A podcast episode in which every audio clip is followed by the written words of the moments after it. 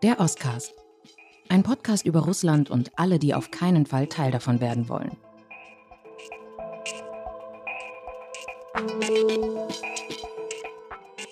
Michael, wenn etwas Schreckliches passiert und es sich nicht gerade um einen Krieg handelt, an dem Russland selbst beteiligt ist, dann legen Russinnen und Russen sehr oft Blumen und Kuscheltiere vor den Botschaften ab, um zu zeigen, dass man solidarisch ist, dass man mitfühlt. Wie war das nun, nachdem die Hamas Israel überfallen hat und mehr als 1000 Menschen regelrecht abgeschlachtet hat? Naja, da gab es so ein paar Events in äh, Moskau, Jekaterinburg und Petersburg.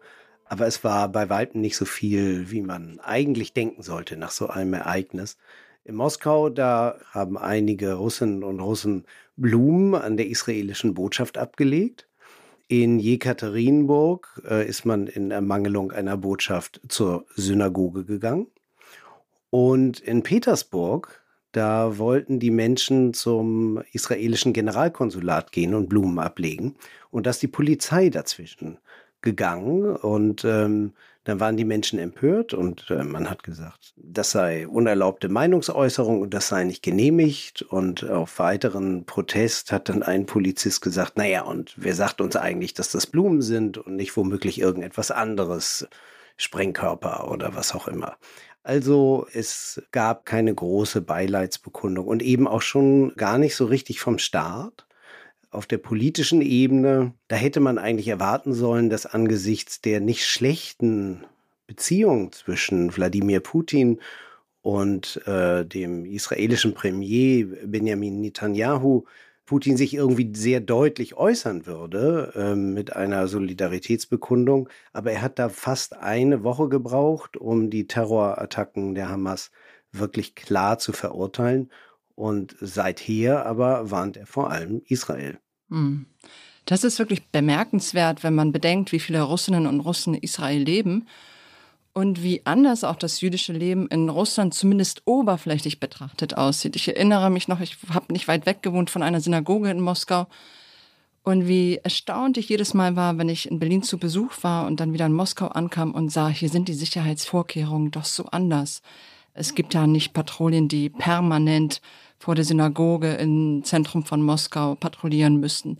Es gibt keine abgesperrten Bereiche und man sieht auch orthodoxe Juden auf der Straße. Wie gesagt, ein oberflächlicher Eindruck, der wenig darüber aussagt, wie tief der Antisemitismus auch in der russischen Gesellschaft verankert ist, aber im Vergleich zu Berlin eben doch sehr erstaunlich. Ja, und damit sind wir schon mittendrin im Thema Russland und Israel, die Hamas und Russland, kurz die russische Rolle im Nahostkonflikt. Mein Name ist Michael Thumann. Ich bin Osteuropa-Korrespondent der Zeit mit Sitz in Moskau. Und mein Name ist Alice Botha. Ich war vor Michael die Osteuropa-Korrespondentin der Zeit und bin nun in Berlin. Wir werden heute über die Rolle Russlands im Nahen Osten reden. Wir werden darüber reden, was der Kreml will in der Region, wie er zu Israel steht und welche Rolle er nicht nur in Israel, sondern eben in der gesamten Region spielt spielen kann und spielen will. Aber Michael, bevor wir in die Tiefen der Geopolitik abtauchen, würde ich gerne noch einen Moment bei der gesellschaftlichen Ebene bleiben. Fangen wir nochmal mit den russischen Staatsmedien an. Du hast sie verfolgt, wie jedes Mal, wenn so ein Ereignis, eine Katastrophe von internationaler Reichweite stattfindet. Wie reagierten die russischen Staatsmedien auf die Anschläge? Ja, auf irgendwie unerfreuliche, aber gleichwohl halt für die Analyse wirklich interessante Weise. Also es gab viel Schadenfreude. Und ich würde auch sagen, es gab einfach Äußerungen, die einen halb versteckten bis unverhohlenen Antisemitismus äh, durchscheinen ließen. Und es haben sich viele lustig gemacht über die russischen Juden, äh, die nach dem Überfall Russlands auf die Ukraine nach Israel gegangen sind. Und ähm, hier im Ostcast schon öfters mal erwähnt, äh, Wladimir Solovyov, der Talkmaster im russischen Fernsehen, äh, der eine Talkshow hat, die jeden Abend läuft oder fast jeden Abend und auch einen viel gehörten Podcast, der betont, ähm, er sei selbst Jude und ähm, man dürfe natürlich keine Kinder abschlachten. Das sei furchtbar grausam. Aber die Grausamkeit, die gibt es eben auf beiden Seiten und wirklich Schuld an diesem Konflikt, sagte Solovyov, äh, sei eigentlich Israel und vor allem natürlich der Westen. Aber die Grausamkeit sei halt das Kennzeichen dieses Konfliktes. Übrigens ganz im Gegenteil zu der Art und Weise, wie Russland in der Ukraine vorgehe. Und er hat das bewusst so betont und äh, halt eben dann diesen Konflikt benutzt, die russische Position und die, das russische Vorgehen in der Ukraine auch noch reinzuwaschen. Sehr interessant fand ich auch äh, Margarita Simonian, die Chefredakteurin von äh, Sputnik und äh, Rossiya Sivotnia, die wir uns jetzt einfach mal kurz anhören, damit wir einfach auch ihre, ihre Häme im O-Ton haben. Как только полыхнуло в Израиле, все куда-то ушло. Вот это все «мы за мир», «нет войне», весь пацифизм, все принципы до единого куда-то делись. Те принципы, которыми они прикрывались, эти вот так называемые ценности. Оказалось, что никаких ценностей нет, что никаких ценностей никогда не было. Оказалось, что ценностями просто прикрывали природную ненависть и омерзение к России. Das sind zwei, ich würde sagen, Chefpropagandistinnen, des Regimes, Solovyov, den du schon genannt hast, und Simonian, die wir eben gehört haben, und die von einem Ani, also von ihnen spricht, das nicht weiter ausgeführt wird, aber klar wird, sie meint all jene, die Russland verlassen haben nach dem 24. Februar 2022, also nach Beginn der Vollinvasion in der Ukraine. Und sinngemäß sagt sie, ja, von wegen kein Krieg und äh, Frieden, jetzt seien sie in Israel und würden alle Werte über Bord werfen. Es ginge hier gar nicht um Werte, sondern um Hass auf Russland. Absolut. Das ist halt eben tatsächlich diese Häme, die sie da ausschüttet. Das, man hört es ja auch in der Stimme, selbst wenn man das Russisch nicht versteht, ja. Also diese, das, das sind also eure Werte. Da sitzt ihr jetzt in Israel und eigentlich wollt ihr damit nur verstecken, dass ihr das Vaterland hasst, das ihr verlassen habt. Ja, mir fiel noch ein anderes Zitat auch von einem Mann, der hier vielleicht auch bekannter ist, Sahar Prilepin, hier in Deutschland als russischer Schriftsteller berühmt geworden. Weniger bekannt ist, dass er auch ein Bataillon noch vor 2022 in der Ukraine angeführt hat, also Krieg aktiv gegen die Ukraine geführt hat und sich damit auch gebrüstet hat, Menschen getötet zu haben.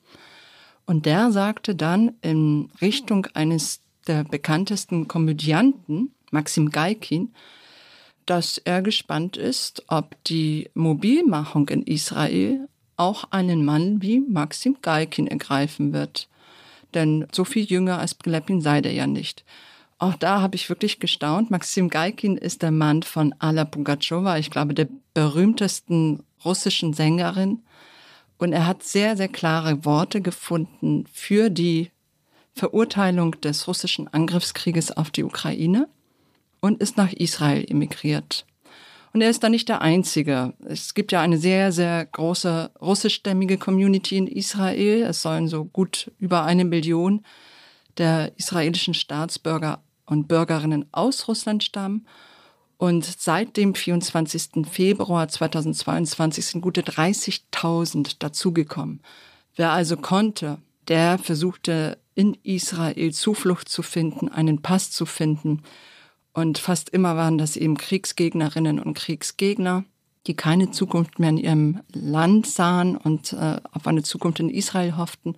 Und die trifft jetzt diese ganze Häme. Und das ist ja deshalb so interessant, weil Israel ja in dem Konflikt zwischen Russland und der Ukraine gar nicht eindeutig positioniert ist nicht eindeutig auf der Seite der Ukraine stünde, sondern irgendwie hin und her wabert und die Ukraine zwar mit Worten unterstützt und auch äh, hat es medizinische Lieferungen gegeben, es hat Geld gegeben, es hat Worte gegeben, es hat übrigens auch Helme gegeben, also sozusagen das, was die Deutschen ganz am Anfang des russischen Krieges gegen die Ukraine machten. Israel ist da immer noch bei den Helmen.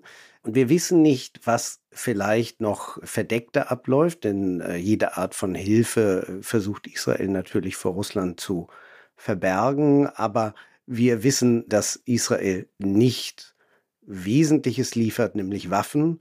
Dabei ist es tätig mit Waffenlieferungen auf dem Gebiet der ehemaligen Sowjetunion, zum Beispiel Aserbaidschan. Bekommt halt Waffen von äh, Israel und hat damit ähm, auch seit 2020 schon Armenierinnen, Armenier in Bergkarabach angegriffen. Also insoweit kann man äh, durchaus sagen, dass es hier sich nicht um ein Land handelt als Zufluchtsort, das gegen Russland gestellt ist. Ja, und vielleicht lässt es sich am ehesten damit umschreiben, dass Israel pragmatisch ist. Es gibt eine gewisse Entfremdung zwischen diesen beiden Ländern, aber Israel kann auf Russland nicht verzichten. Es akzeptiert die russische Rolle im Nahen Osten. Es weiß, dass es ein Wohlwollen Russlands braucht äh, für seine Aktionen in Syrien und im Iran. Immer wieder gibt es dort Bombardements durch die israelische Armee, die zumindest von der russischen Seite mitgetragen werden. Das alles natürlich eher auf einer nicht öffentlichen Ebene anzutreffen. Und umgekehrt sieht Russland wiederum Israel als einen wichtigen Akteur im Nahen und Mittleren Osten, aber eben nur einen. Man trifft sich genauso mit der Hamas-Führung in Moskau, man unterhält gute Kontakte, man weigert sich, die Hamas als Terrororganisation im Kreml zu verurteilen, man trifft sich mit dem Erzfeind Iran. Und hier hören wir uns vielleicht am besten ein O-Ton aus der Staatsduma in Moskau an. Если сильно не заморачиваться, чей союзник Израиль? Соединенных Штатов Америки. Чей союзник Иран и тот мусульманский мир, который вокруг него. Наш. Was für eine Stimme. Michael, was sagt Guruljow da und wer ist das überhaupt? Ja, Andrei Guruljow ist ein Ex-General. Er ist äh, viel gehörtes Duma-Mitglied, präsent in allen Talkshows. Er ist der Verteidigungsexperte der Partei Einheitliches Russland von Putin und sehr einflussreich. Und er klärt mal gerade so die Fronten ab im Nahen und Mittleren Osten und sagt, naja, wen hat Israel eigentlich als Hauptverbündeten? Das sind natürlich die Vereinigten Staaten. Und wen hat Iran und äh, die mit Iran verbündete islamische Welt als Hauptverbündeten? Das ist natürlich Russland.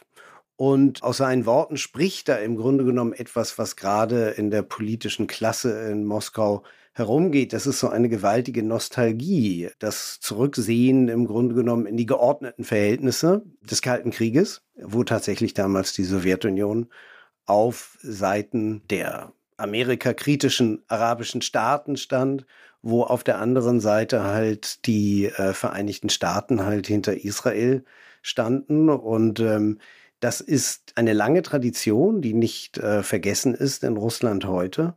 Russland war eben tatsächlich, beziehungsweise die Sowjetunion damals, war ja mit Ägypten lange befreundet, als Ägypten halt noch, wie soll ich sagen, einen antikolonialen Kampf führte und halt eben in Frontstellung zu den Vereinigten Staaten. Als Ägypten sich dann 1979 umorientierte in Richtung Washington, da hat sich dann äh, die sowjetische Führung vor allem darauf kapriziert, Syrien zu unterstützen.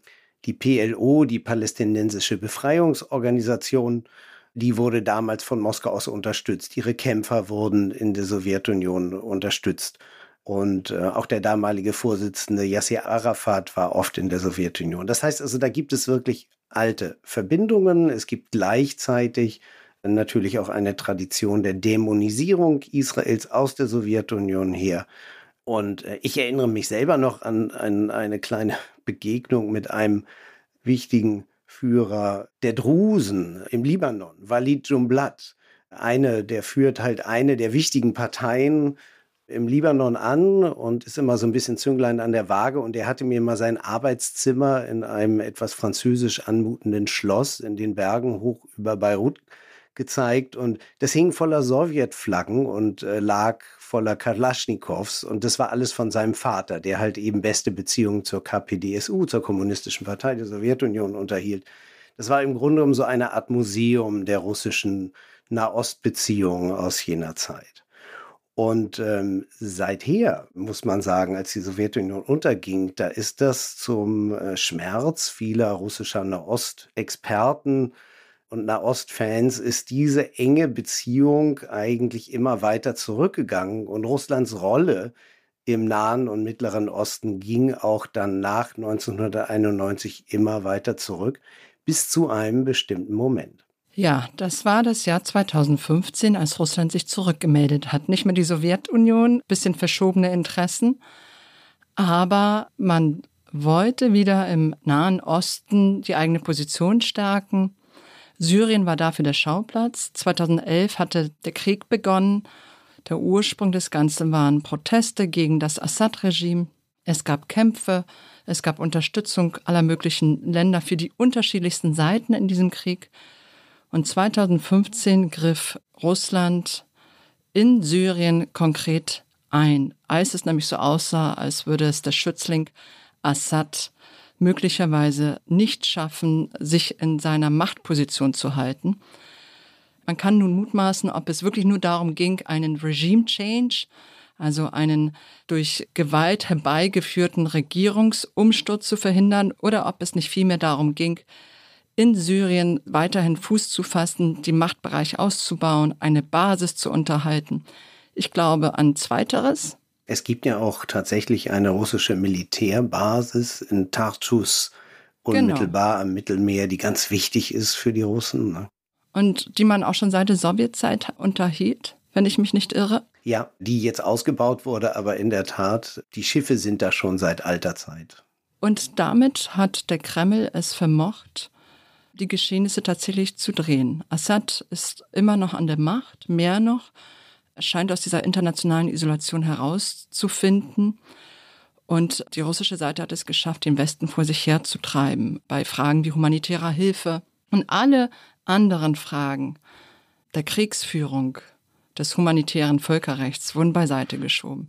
Ich war 2010, Michael, in Aleppo als Touristin und lief durch diese Altstadt, die von einer einzigartigen Schönheit ist, die Zitadelle entlang. Das alles ist größtenteils zerstört worden. Die Stadt Aleppo ist mehr oder weniger dem Erdboden gleichgemacht worden durch die russische Armee, durch Hilfe der russischen Armee. Man hat Krankenhäuser bombardiert, sogenannte Double Tap Strikes durchgeführt, also eine besonders perfide Kriegsführung. Man bombardiert einen Ort, und wenn Herbeieilende versuchen zu helfen, wenn Krankenwagen kommen, vielleicht auch Polizei, dann bombardiert man den gleichen Ort noch einmal. Das ist keine russische Erfindung, ist aber von den Russen in Syrien massiv angewandt worden. Natürlich leugnet die russische Seite das alles. Aber gerade vor diesem Hintergrund sind diese Worte von Solovyov und anderen, die wir anfangs gehört haben, besonders bitter. Und ich erinnere mich an eine Begebenheit, das war dieses Konzert in Palmyra. Erinnerst du dich? Mhm, mhm. Es war der Dirigent Valeri Gergiev, der im gerade befreiten Palmyra ein großes Konzert gegeben hatte. Und der ja lange Zeit äh, Chef der Münchner Philharmoniker war, bis zum neuerlichen Überfall auf die Ukraine, als sich die Münchner dann endlich von ihm trennten. Und heute ist er halt in St. Petersburg und ist da am Marinsky Theater und dirigiert dort als vaterländischer Dirigent. Ja, und äh, als er noch seine Karriere in München fortführte, gab er das besagte Konzert in Palmyra und Wladimir Putin lobte es als eine wundervolle humanitäre Geste. Das ist der russische Einfluss im Nahen Osten. Wladimir Putin hat den russischen Einfluss dort mit allen Mitteln verankert und eigentlich hat ihn niemand gestoppt, oder? Nee, nicht so wirklich. Und äh, die Sache ist ja auch, wie, wie schlank er da rein und wieder rausgekommen ist, weil ähm, ich kann mich noch gut erinnern, 2015, das war die UN-Generalversammlung da bin ich damals mit dem Außenminister rüber gereist und alles war dominiert von dieser, äh, von diesem Treffen Putin-Obama. Und der damalige Präsident Barack Obama wollte sich halt mit Putin über Syrien verständigen. Sie haben dann da gesessen und haben sich abgesprochen und wie und wo man gemeinsam den Terrorismus, immerhin lief ja damals der IS äh, noch herum und bedrängte halt einen wesentlichen Teil der syrischen Bevölkerung und ähm, attackierte auch die Kurden im Norden Syriens. So, da hatten sie sich angeblich verständigt, aber während sie redeten, begann die russische Offensive und Obama stand da einfach wie ein dummer Schuljunge. Er hatte Russland ein Jahr zuvor noch als äh, Regionalmacht bezeichnet und musste plötzlich ansehen, wie ähm, Russland tatsächlich dann auf die Weltbühne trat und in Syrien einmarschierte, beziehungsweise dann halt eben mit der Luftwaffe auch gleich den Luftraum kontrollierte. Rausgekommen ist er damit aber auch wieder, weil nach wie vor ein erheblicher Teil der Welt der Auffassung war, dass ja die Amerikaner eigentlich in Syrien eingegriffen hätten. Dabei hatte sich der amerikanische Anteil an diesem Krieg eben wirklich auf den Kampf gegen den IS beschränkt und Obama hatte es immer abgelehnt, in der wirklich einzugreifen, um das Regime zu stützen oder es zu stürzen, äh, während Putin eben genau das getan hat. Er hat das Regime gestützt und hat verhindert, dass ihm ein guter Verbündeter abhanden gekommen ist. Und das beschreibt halt eben dann genau, wie er halt auf der anderen Seite es ihm dann auch gelungen ist, gleichzeitig mit Israel und mit äh, Israels ähm, rechtskonservativen, teilweise sich autoritär verhaltenden äh, Premier Netanyahu auch noch gleichzeitig die Beziehung äh, irgendwie aufrecht zu erhalten. Also Putin ist da irgendwie mit allen durchgekommen. Ja, und ich glaube, dass Benjamin Netanyahu und Wladimir Putin auch persönlich ganz gut klarkommen. Das wird zumindest äh, ihnen nachgesagt. Und wie passt es dazu, dass Putin im Kreml die Hamas empfängt? Ja, ich glaube, das ist, da muss man noch mal kurz in die äh, Geschichte schauen und sich an die palästinensische Befreiungsorganisation zu erinnern, über die wir ja schon gesprochen haben. Und die Hamas ist ja gewissermaßen heute auch, auch in der Sicht äh, vieler Palästinenser, so ein bisschen wie die, die Nachfolgeorganisation, die PLO, Palästinensische Befreiungsorganisation, existiert ja heute gewissermaßen dann als, als Fatah, die Partei, die in der Westbank dominiert, im Gazastreifen dominiert die Hamas und die geriert sich halt eben als die Widerstandsorganisation.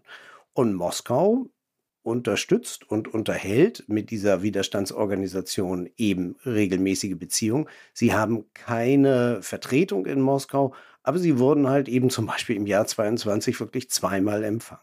Und gleichzeitig ist die Hamas natürlich auch der enge Verbündete und kann ihr Todeswerk nur deshalb vollbringen, weil Iran hinter Hamas steht.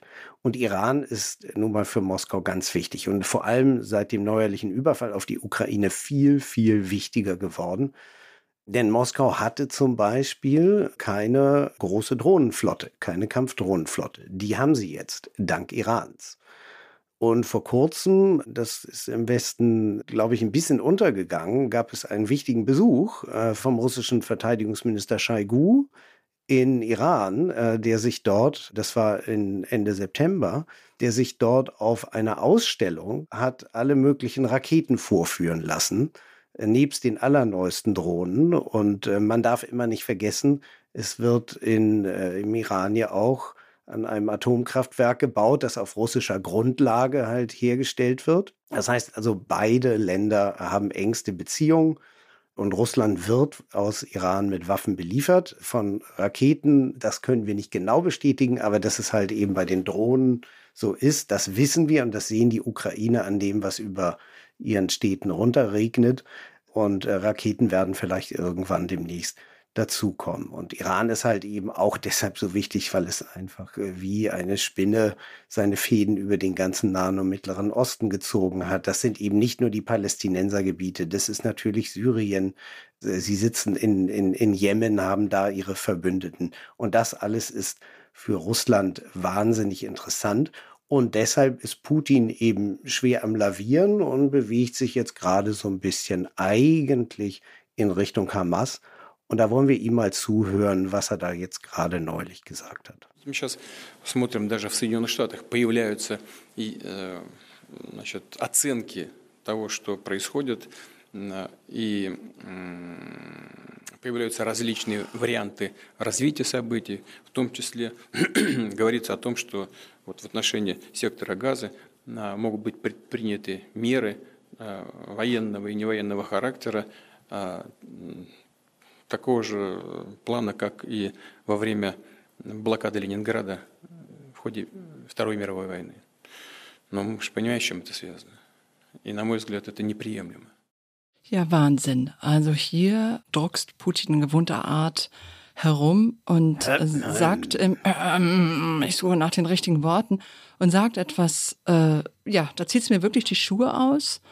Er vergleicht die Maßnahmen, die diskutiert werden, wegen Gaza, also ein Abschneiden von, von Strom und von Wasserversorgung, wobei das gar nicht weiter ausbuchstabiert wird, mit der Leningrader Blockade. Die Leningrader Blockade, muss man sagen, ist ein großes sowjetisches, russisches Trauma, als die deutsche Wehrmacht die Stadt Leningrad, das heutige St. Petersburg, eingekreist hat und insgesamt wie viele Jahre, Michael, waren es fast drei, wenn ich mich nicht irre. Ja, drei Jahre, von 41 bis 44 und die Stadt wurde nur noch über über die See, über den großen See nördlich von äh, Leningrad versorgt. Genau, über die, das, die vereiste See, über die dann eben Lieferungen mit, mit Essen und, und, und dem Nötigsten rüberkam, das aber bei weitem nicht ausgereicht hat. Man vermutet, dass über eine Million Menschen damals verhungert sind. Eines der größten deutschen Kriegsverbrechen ever und im Zweiten Weltkrieg. Und diesen Topos überhaupt in einen Zusammenhang zu bringen mit dem, was überlegt wird, er sagte, es wird überlegt, wenn ich das richtig verstanden habe, das ist schon wirklich infam. Ja, und es gibt halt eben dann entsprechend an die Propaganda, an alle angeschlossenen Sender und das angeschlossene russische Volk das entsprechende Signal, wie man jetzt diesen Konflikt zu sehen hat. Und ähm, das heißt nichts äh, Gutes für, für Israel. Äh, das bedeutet, dass äh, Russland offenbar wirklich äh, vorhat, sich eben eher dieser nach äh, Iran hin zu orientieren. Ich glaube, du hast vollkommen recht, was diese Einschätzung angeht, dass sich äh, der Kreml von Israel wegorientiert hin stärker noch zum Iran als bisher. Denn es ist noch gar nicht so lange her, als Sergei Lavrov, der russische Außenminister, sich einen antisemitischen Ausfall erlaubt hatte. Da ging es darum, dass Volodymyr Zelensky, der ukrainische Präsident, ja von der russischen Propaganda und vom Kreml und vom russischen Außenministerium als ein Nazi hingestellt äh, würde. Und auf die Frage, wie das denn sein könne, dass Zelensky doch Jude sei und gleichzeitig Nazi ist, antwortete Lavrov sinngemäß, naja, auch Hitler sei ja jüdisch gewesen und die schlimmsten Antisemiten seien ja oft Juden selbst gewesen. Also erstens stimmt das natürlich nicht und zweitens ist das ein antisemitisches Motiv. Und Putin hatte sich da noch, wir reden von Mai 2022, noch dafür entschuldigt bei der israelischen Seite. Heute? Ja, heute ist das kaum noch vorstellbar, weil man heute halt eben einerseits im rhetorischen Schlachtengetümmel gegenüber Israel und halt eben im tatsächlichen Krieg gegen äh, die Ukraine einfach andere Prioritäten setzt. Und ähm, man sieht natürlich mittlerweile übrigens in Moskau auch die Vorteile, die israelischen Probleme mit Gaza, mit der Hamas und diese ganze Zuspitzung des Nahostkonflikts wiederum äh, für den russischen Krieg gegen die Ukraine haben. Ne? Was bedeutet es eigentlich tatsächlich wirklich für Kiew, Alice? Das sehen wir jetzt ganz unmittelbar. Die Nachrichten aus der Ukraine sind schlecht, die Drohnenangriffe gehen weiter, aber es wird nicht mehr so viel darüber berichtet, weil die Nachrichten aus Israel, aus Gaza alles überlagern. Da geht es dir wahrscheinlich auch nicht anders als mir.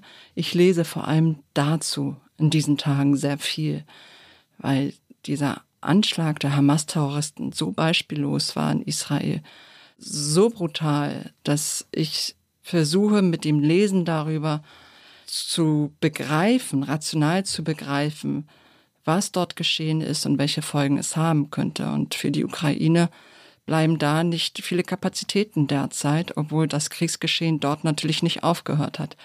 Das ist eine Lage, die sehr günstig ist für Russland. Und ich hoffe, das ist der einzige Podcast, bei dem ich an Schirinowski erinnern muss. Ein, ja, wie würdest du ihn eigentlich nennen, Michael? Ein Rechtsnationalist, ein Rechtspopulist, ein Vulgärpopulisten? Ein, ein Kulissennationalisten auf der Payroll des Kremls. Das war er eigentlich immer. Er war immer einer, der sozusagen diese rechtsnationalistischen Stimmungen ansprach, abräumte und ähm, sie dann auch bei Wahlen einfach in seine Partei kanalisierte, um dann 100 Prozent für Putin zu stimmen.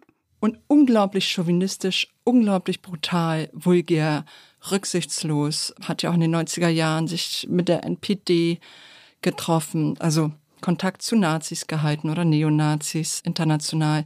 Und er starb im April 22 und hat heute einfach eine überlebensgroße gusseiserne Statue auf dem Novodivici Friedhof in Moskau an sehr prominenter Stelle, als wäre er ein großer, großer Staatsmann gewesen. Dort, wo auch Boris Jelzin begraben ist.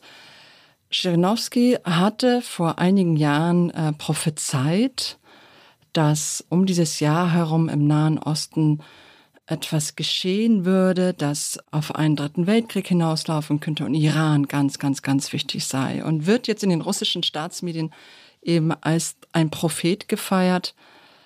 Hm, ich würde eher sagen, auch eine kaputte Uhr geht zweimal am Tag richtig. Was meinst du, Michael? Ich glaube, das, was hier gerade passiert, ist im Grunde genommen die Fortführung einer, einer russischen Strategie, den Westen in, in jeglicher Hinsicht äh, schlecht aussehen zu lassen. Das äh, machen sie halt eben in Zusammenarbeit mit China, in Zusammenarbeit mit manchen arabischen, manchen afrikanischen Staaten. Und ich fürchte, es könnte ihnen hier auch wieder gelingen, und ganz klar ist, und das hat Putin ja immer wieder gesagt, und äh, der chinesische Staatspräsident Xi Jinping hat ihm da auch schon mehrmals beigepflichtet, man möchte halt den Westen scheitern sehen. Und ähm, gut, und dafür braucht es halt eben gewisse Allianzen. Und ich glaube, hier sehen wir halt das Entstehen einer neuen, erweiterten anti-israelischen Allianz. Wir hatten bereits Iran, Hamas, die libanesische Hisbollah, die Schiitenmiliz, die ja mal von Iran gegründet wurde. Dazu ist natürlich Syrien, du erwähntest es, Alice, das jetzt wieder etwas hoffähig wird. Neulich äh, durfte Bashar Assad wieder in der Arabischen Liga auftreten. Ähm, er darf wieder Besuche machen in arabischen Staaten, die nun irgendwie auch langsam dazu stoßen. Und dazu ähm, dann auch noch Russland. Und für die Ukraine bedeutet das ganz konkret, weil du danach gefragt hast, nicht nur eine Aufmerksamkeit, die sich verlagert und anderen Themen zuwendet, sondern möglicherweise auch Veränderung bei den Waffenlieferungen durch den Westen, Veränderung der Unterstützung, je nachdem, was sich jetzt in den kommenden Wochen in Israel tun wird, welche Entscheidung die israelische Seite treffen wird und wie sich die Partner Israels zur Solidarität und zur konkreten Unterstützung verpflichten werden. Das könnte den Ukrainerinnen und Ukrainern auf die Füße fallen. Ich glaube, das wäre sehr, sehr kurzsichtig. Und mir fiel auf, dass gerade erst die Außenministerin ein Interview gab bei Anne Will zu dem, was sie in Israel erlebt hat. Sie erzählte recht eindrücklich, wie sie mit einem Angehörigen von verschleppten und entführten, möglicherweise getöteten Opfern sprach. Und ganz am Ende des Interviews machte sie einen kleinen Schlenker zur Ukraine. Und diese Ereignisse nicht voneinander zu trennen, ist, glaube ich, eine der großen Aufgaben der kommenden Wochen, Monate und vielleicht sogar Jahre. Ja, und ähm, ich glaube, es gibt noch eine Aufgabe und das ist jetzt tatsächlich in den kommenden Tagen, je nachdem, wann denn die Bodenoffensive der Israelis beginnen könnte oder womöglich dann bei Ausstrahlung dieses Podcastes schon begonnen hat, von westlicher Seite den richtigen Ton zu treffen. Denn es geht einerseits darum, komplette Unterstützung für Israel zu demonstrieren, zu zeigen, nicht nur mit Worten, sondern auch mit Taten. Und es geht auf der anderen Seite, und da die, haben die Amerikaner jetzt halt eben auch schon mit den Israelis gesprochen, es äh, dem Westen nicht zu schwer zu machen. Das heißt also, auch militärische Aktionen unterliegen natürlich dem internationalen Völkerrecht. Und das halt eben entsprechend auch zu sagen. Und das ist deshalb so wichtig, weil natürlich jetzt unglaublich viele Zuschauer und Zuhörer da sind, die dann einerseits Israel beurteilen, die Iran beurteilen, die Russland und die den Westen beurteilen, wie sich da alle verhalten. Und das wird anschließend wieder ausgeschlachtet. Und da will ich noch mal ganz kurz auf ein Land hinweisen, das eben eine Schlüsselrolle im Nahen Osten hat, weil es einerseits gute Beziehungen zu den Palästinensern, nicht zu Hamas, aber immerhin zur Fatah-Partei und den Palästinensern in der Westbank unterhält und gleichzeitig zum Westen und gleichzeitig zu Russland. Wer kann das wohl sein? Lass mich raten, die Türkei? Fast. Auch die, aber ich wollte eigentlich auf Saudi-Arabien hinaus. Weil die Saudis, die waren gerade dabei, ein Abkommen mit Israel abzuschließen und diplomatische Beziehungen aufzunehmen. Und dieses Abkommen war offenbar schon unterschriftsreif. Und jetzt sind die Saudis erstmal davon zurückgetreten.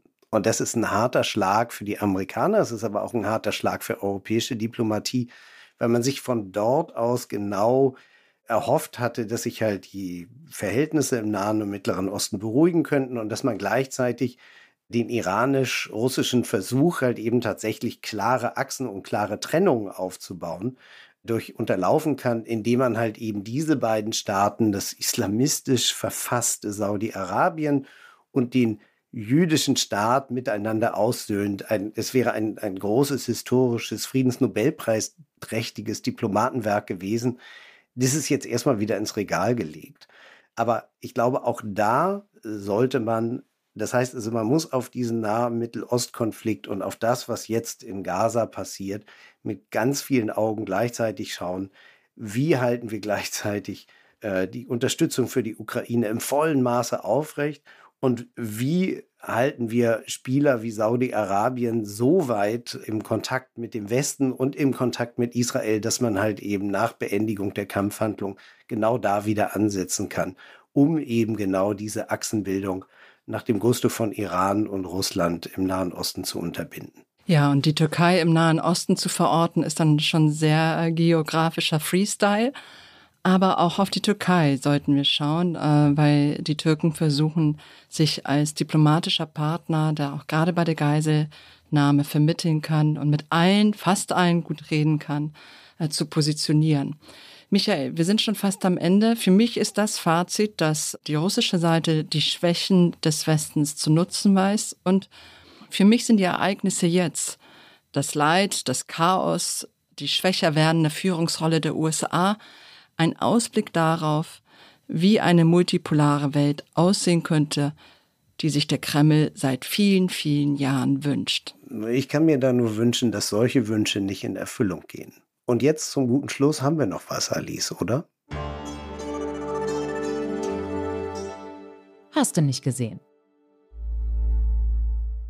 Ja, unsere Rubrik hast du nicht gesehen. Und ich muss dir ganz ehrlich sagen, dass ich mich diesmal sehr schwer getan habe.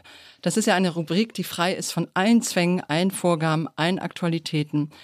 Ich kann Bücher anschleppen, die 70 Jahre alt sind. Du kannst Aufnahmen herbringen, die 30 Jahre alt sind.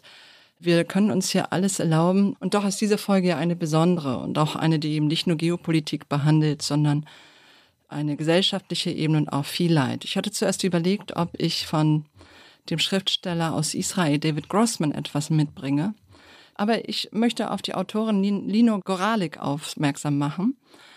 Eine Israelin, die im damals sowjetischen Dnipropetrovsk geboren worden, ist in der heutigen Ukraine, ist dann nach Israel emigriert, lebte 2000 in Russland und ist 2014, als der versteckte russische Krieg gegen die Ukraine begann, wieder nach Israel gezogen. Sie ist Autorin, Lyrikerin, Übersetzerin, Prosaistin und Comiczeichnerin. Und Goralik setzt sich eben gegen Repressionen ein, sie setzt sich für LGBTQI-Rechte ein und sie gibt eine Online-Zeitschrift heraus, die heißt Russian Oppositional Arts Review, also gesprochen ROA, heraus. Und die werde ich mir jetzt näher anschauen und empfehle es auch allen anderen.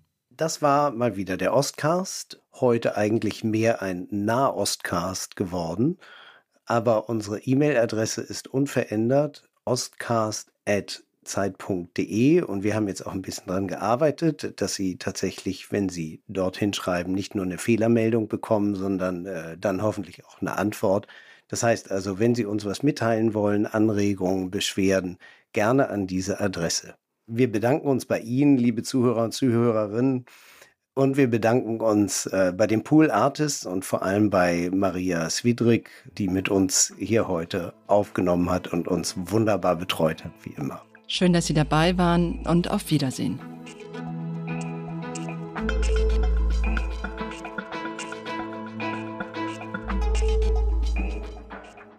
Der Oscast ist ein Podcast von Zeit und Zeit Online. Produziert von Pool Artists.